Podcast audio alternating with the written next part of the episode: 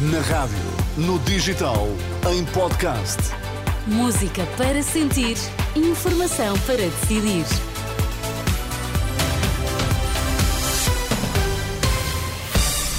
Notícias na Renascença. Para já, Miguel, quais são os títulos em destaque a esta hora? O Ministro da Saúde confirma que os doentes não urgentes que forem às urgências hospitalares vão passar a ser encaminhados para os centros de saúde. O Partido Socialista só vai viabilizar a audição do presidente do Infarmed no Parlamento sobre o caso das gêmeas. As notícias no T3 com Miguel Coelho. Olá, Miguel, boa tarde. Olá, boa tarde. O Banco Central Europeu manteve os juros inalterados e evita falar em possíveis descidas no futuro. A inflação nos países do euro já caiu para cerca de metade, mas a Presidente do BCE admite que pode voltar a subir e só em 2025 é que deve aproximar-se do objetivo, que é de 2%. Christine Lagarde afirma que as decisões vão continuar a ser tomadas reunião a reunião. Hoje, a descida dos juros nem sequer foi equacionada. Não discutimos de todo cortes nos juros. Não houve discussão ou debate sobre o tema. A garantia de Lagarde, para já os juros não sofrem alterações. A próxima reunião do BCE está marcada para 25 de janeiro. Os doentes não urgentes que forem às urgências dos hospitais vão passar a ser encaminhados para os centros de saúde, mas, segundo explica o Ministro da Saúde, a medida será aplicada de forma faseada, tendo em conta a cobertura de médicos de família. Manuel Pizarro diz que o objetivo da portaria, que está em discussão pública, é melhorar o atendimento no Serviço Nacional de Saúde. O que nós prevemos nessa portaria é que esta, esta aplicação terá que ser feita faseadamente no país. Até porque nós temos que ir paulatinamente avaliando os resultados. É por isso que nós começamos na Pova de Varzim, Vila do Conde, em maio e ainda estamos a avaliar os resultados. Estas coisas têm que ser feitas com muita segurança, porque o que nós queremos mesmo garantir é melhorar o acesso das pessoas aos cuidados de saúde. Seguramente, nos locais onde a cobertura em médicos de família é ainda insuficiente, um projeto destes não pode andar com o mesmo, com o mesmo ritmo poderá andar em locais onde as alternativas estão no terreno e são alternativas com valor e com capacidade. Em declarações em Vila Nova de Gaia, Manuel Pizarro recusou falar sobre o caso das gêmeas luso-brasileiras para não interferir, segundo disse, nas averiguações em curso, mas afirmou que está a acompanhar o caso com atenção. E o PS só vai viabilizar a audição do presidente do Infarmed no Parlamento sobre este caso. O presidente da Iniciativa Liberal anunciou na manhã de hoje que vai insistir no pedido para ouvir o antigo secretário de Estado da Saúde, Lacerda Salles, e a antiga ministra Marta temido, mas Eurico Brilhante Dias, o líder parlamentar socialista, diz que não quer tornar o Parlamento num circo. Ouvimos a Presidente do Conselho de Administração do Hospital, vamos ouvir o Sr. Ministro, vamos naturalmente votar favoravelmente a vinda do Infarmed à Assembleia da República. Pedimos o relatório e não vamos, naturalmente, aceder àquilo que é a promoção perdoem-me a expressão, se calhar demasiado prosaica, que é autenticamente a extensão de um circo para dentro da Assembleia da República. Nós queremos escrutinar, vamos ouvir quem temos que ouvir e não vamos, naturalmente, entrar numa lógica de degradação contínua das instituições. O líder da bancada socialista, que criticou ainda a Ordem dos Médicos por ter pedido ao Conselho de Disciplina para avaliar a conduta de Lacerda Salles e de outros médicos no processo. E Marcelo Rebelo de Sousa, Miguel, voltou a falar sobre o caso das gêmeas luso-brasileiras. Sim, o chefe de Estado diz que agora que a posição da Presidência da República sobre o pedido da família das gêmeas luso-brasileiras era eh, negativa. Nas explicações dadas no início deste mês, o Presidente citou a resposta recebida em Belém do Hospital de Santa Maria, segundo a qual havia crianças portuguesas a aguardar tratamento, porque a família das gêmeas não deveria contar com um contacto rapidamente.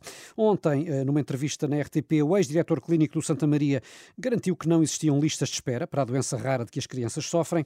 Ora, esta tarde, Marcelo veio esclarecer que era apenas a opinião do chefe da Casa Civil da Presidência. Eu não falei nisso, não, não falei nisso. Não.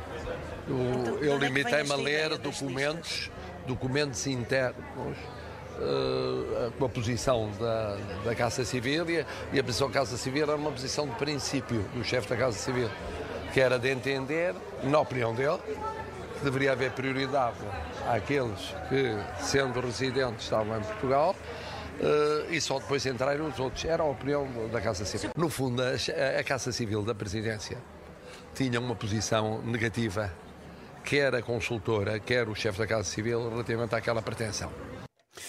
Marcelo Rebelo de Sousa e o caso das gêmeas eh, com dúvidas que continuam por esclarecer. Noutro plano, o Presidente da República foi questionado pelos jornalistas sobre uma eventual preferência nas eleições eh, do PS, que decorrem amanhã e depois. Respondeu que a solução ideal teria sido a continuação de António Costa. Era o doutor António Costa. Era o meu preferido ter, ele ter ficado. Era o que eu teria preferido. Ele considera que a sua decisão foi errada? Não, a minha decisão não. A decisão do doutor António Costa. Foi a decisão Ele é que me comunicou que se ia embora. Não foi eu que lhe disse, olha, vá-se embora. Não, ele disse, olha, perante isto, em consciência, eu não posso ficar.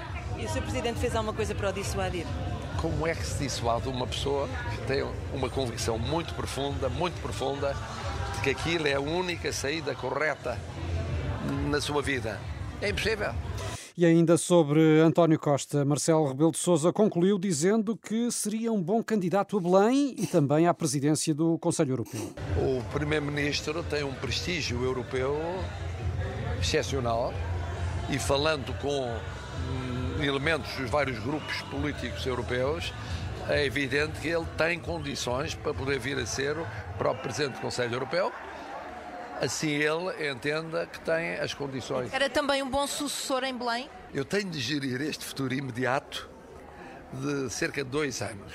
Estão-me a perguntar, e depois dos dois anos, ele seria um bom candidato presidencial? Eu digo sim, se entretanto não estiver presidente do Conselho Europeu. Se estiver presidente do Conselho Europeu, não pode ser as duas coisas ao mesmo tempo. Marcelo Rebelo de Sousa, em declarações aos jornalistas ao início da tarde, junto ao Centro de Reabilitação de Alcoitão, onde o Presidente foi assistir ao programa televisivo Natal dos Hospitais. Há famílias que continuam sem receber o apoio extraordinário criado em março pelo Governo para ajudar a minimizar os efeitos da inflação. Aviso feito hoje pela Provedora de Justiça, que já tinha alertado para a mesma situação no passado mês de junho. Em causa, famílias de trabalhadores da administração pública que estão em situação vulnerável, sem que Segurança Social e Caixa Geral de Aposentações se entendam sobre quem deverá pagar o apoio. E a 10 dias da ceia de Natal, o preço do azeite e do bacalhau voltou a subir. Uma garrafa de azeite virgem extra pode custar quase 11 euros e um quilo de bacalhau, em média, fica por 13 euros. É o que revela a DECO Proteste, que tem estado a acompanhar a evolução de preços de 16 produtos alimentares consumidos uh, nesta altura festiva. Pelas contas da Defesa do Consumidor, o cabaz da consoada pode este ano ficar pelo menos 5 euros mais caro do que no ano passado.